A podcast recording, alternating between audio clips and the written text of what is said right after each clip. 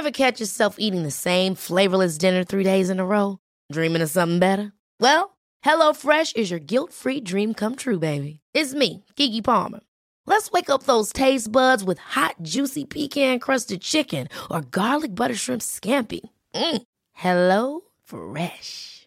Stop dreaming of all the delicious possibilities and dig in at HelloFresh.com. Let's get this dinner party started.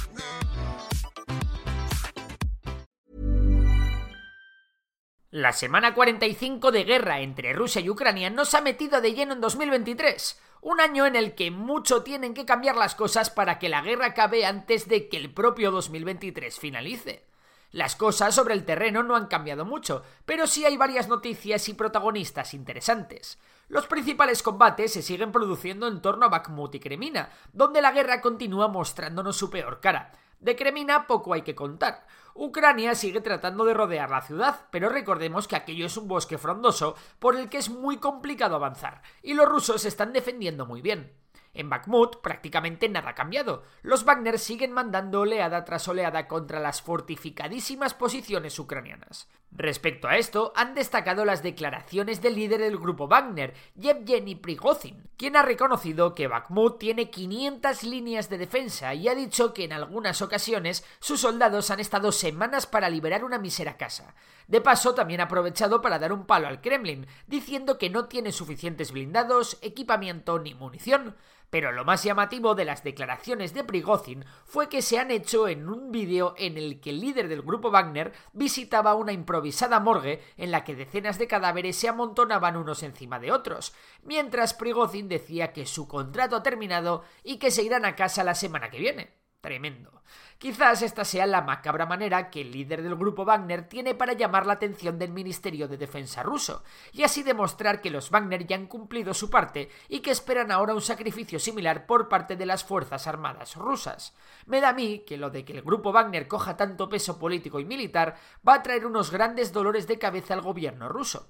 Al tiempo. La acción militar más destacada de la semana ha sido un bombardeo por parte de los HIMARS ucranianos a una escuela de formación en Makivka, que estaba llena de soldados rusos. Pero es que la historia tiene tela. A tan solo 19 kilómetros del frente, cientos de soldados rusos recién movilizados estaban celebrando una fiesta de Año Nuevo. Según las autoridades de Donetsk, este bombardeo se produjo debido a que muchos militares utilizaron sus teléfonos móviles, lo que permitió que fueran geolocalizados por los ucranianos. Los cuatro misiles lanzados por Ucrania fueron seguidos de otras explosiones, ya que además los rusos utilizaban el edificio como un depósito de municiones. El ejército ruso ha elevado el número de muertes a 89, aunque seguramente sean muchas más, ya que algunas fuentes ucranianas esta cifra la llevan a los 500. Como siempre, en la mitad estará la cifra real más aproximada. Por otro lado, los bombardeos rusos continúan sobre la infraestructura estratégica ucraniana, y esto va para largo ya que el comandante ruso Sergei Kovilash dijo que Rusia planea bombardear Ucrania a lo largo de todo el 2023. Ahora toca una de datos, y es que ahora que se ha acabado diciembre podemos confirmar que Ucrania ha visto como su tendencia positiva de recuperación de terreno se ha detenido. Tras tres meses consecutivos con importantes ganancias territoriales, en diciembre ninguno de los dos contendientes ha ganado terreno. El acortamiento del frente después de la toma ucraniana de Gerson ha hecho que ambos ejércitos concentren muchas tropas en poco terreno, por lo que la ruptura de los frentes es cada vez menos probable si no se lleva a cabo una gran ofensiva. Vamos al plano internacional. La Unión Europea ha asegurado que han conseguido reducir sus importaciones de petróleo ruso en un 90%. Vamos, que podemos ya considerar que Europa se ha emancipado del petróleo ruso, algo que vendrá muy bien a la Unión de cara a cuando tenga que llenar sus reservas en la primavera y verano de 2023.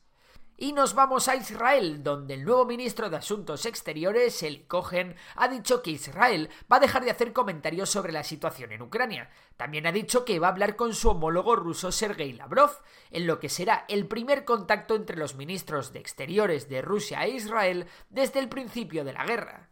Este acercamiento israelí a Rusia sorprende después de que Irán, el gran enemigo de Israel, se esté mojando enviando grandes cantidades de drones y misiles a Rusia. ¿Las razones? Pues hay dos principalmente. La primera es la gran comunidad de judíos de origen ruso que hay en Israel, que representan casi un 20% de la población total. La segunda es que Israel no quiere provocar a Rusia para no alterar el equilibrio de poder que hay actualmente en Siria, donde los cazas israelíes se pasean como Pedro por su casa bombardeando a placer posiciones iraníes y de Hezbollah sin que Rusia haga nada.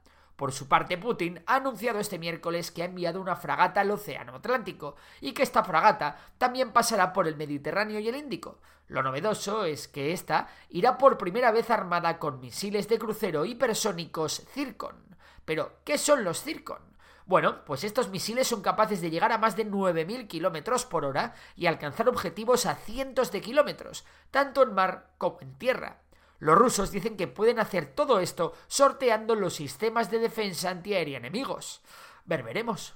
Y esto es todo por hoy. Si te ha gustado el vídeo ya sabes que puedes suscribirte, darle like, compartirlo y si te gusta la economía seguir a Memorias de Tiburón, mi otro canal donde empezaré a hacer resúmenes semanales sobre temas de economía e inversión. Por lo demás, un saludo y hasta la próxima.